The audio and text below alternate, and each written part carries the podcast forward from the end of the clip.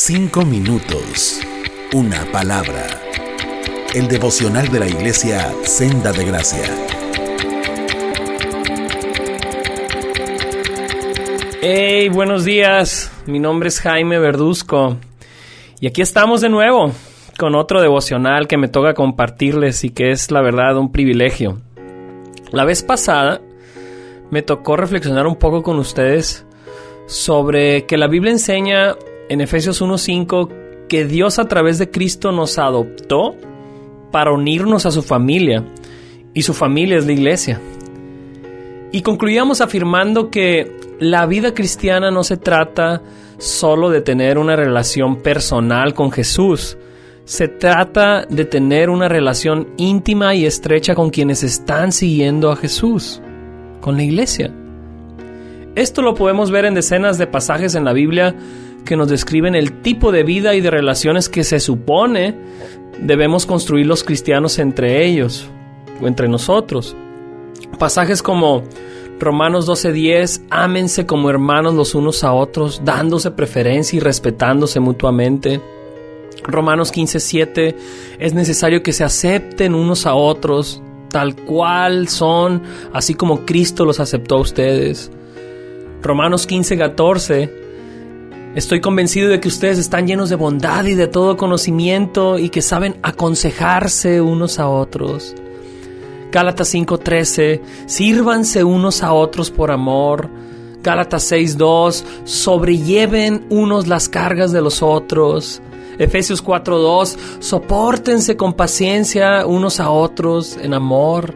Efesios 5:21, sujétense unos a otros en el temor de Dios. Colosenses 3:16, que el mensaje de Cristo permanezca siempre en ustedes con todas sus riquezas. Instruyanse y amonéstense unos a otros con toda sabiduría. Primera de Tesalonicenses 5:11, anímense los unos a los otros y ayúdense a fortalecer su vida cristiana. Por citar algunos, pero hay muchísimos en toda la Biblia. ¿Cómo podríamos poner en práctica todo esto? si no tenemos una relación íntima y estrecha con quienes están siguiendo a Jesús? Si no frecuentamos a otros hermanos en la fe o si nos conformamos solo con asistir a un culto dominical de entrada por salida. Pertenecer a una iglesia no consiste solo en asistir a eventos, consiste en involucrarte intencionalmente en la vida de otros creyentes y permitir que ellos se involucren en la tuya.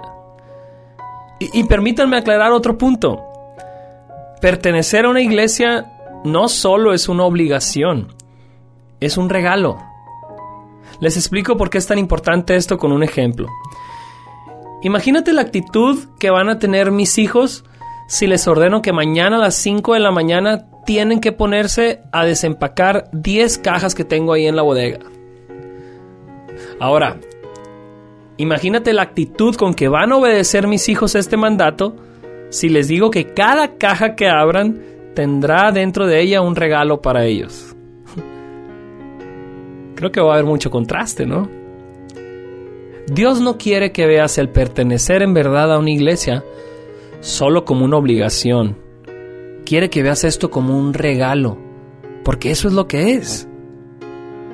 ¿Qué te está estorbando para comprometerte más con Jesús y su iglesia? La idea de que tú no puedes porque no eres tan santo o santa como los demás. ¿De veras piensas que los que pertenecemos a la iglesia no tenemos muchas faltas y debilidades?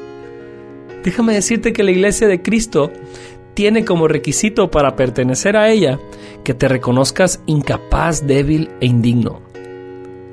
No, pero es que yo le sirvo a Dios por mi cuenta. No porque no esté involucrado formalmente en una iglesia significa que no esté haciendo nada para Dios. Dios dice que la iglesia es como un cuerpo. ¿A poco crees que nuestras manos pueden ser más útiles mochadas del cuerpo que unidas a los brazos? Si lo que realmente deseas es trabajar para Dios, únete a la iglesia y une a la iglesia contigo. Todos los miembros del cuerpo producen más cuando están juntos. Es que me fue muy mal en la última iglesia a la que pertenecí.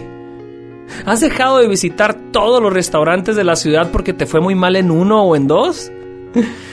Ten seguro que si tienes el corazón para perdonar aquello que te ofendió y buscar con perseverancia una nueva iglesia a la cual pertenecer, Dios te va a guiar a una. Dios te va a guiar a una. No, es que apenas voy empezando en esto de la fe en Cristo. Yo creo que todavía no estoy listo, no estoy lista. ¿Qué pensarías de mí si le digo a mi hijo recién nacido, hasta que comas solo y te bañes solo vas a poder pertenecer a esta familia? La iglesia de Cristo existe para fortalecer y madurar al débil. Es insensato querer huir de la iglesia porque te consideras débil e inmaduro. Acércate a nosotros para guiarte en cómo madurar esa fe que ha empezado a nacer en ti. No, pero es que yo ni siquiera soy cristiano, cristiana. Pues Dios te quiere adoptar, por eso has estado escuchando estos devocionales. Por eso te están llegando. Arrepiéntete, cree en el Evangelio de Cristo, únete a la familia de Dios y descubre este hermoso regalo que Dios tiene para todos los que lo obedecen en esto. Dios te bendiga. Cinco minutos. Una palabra.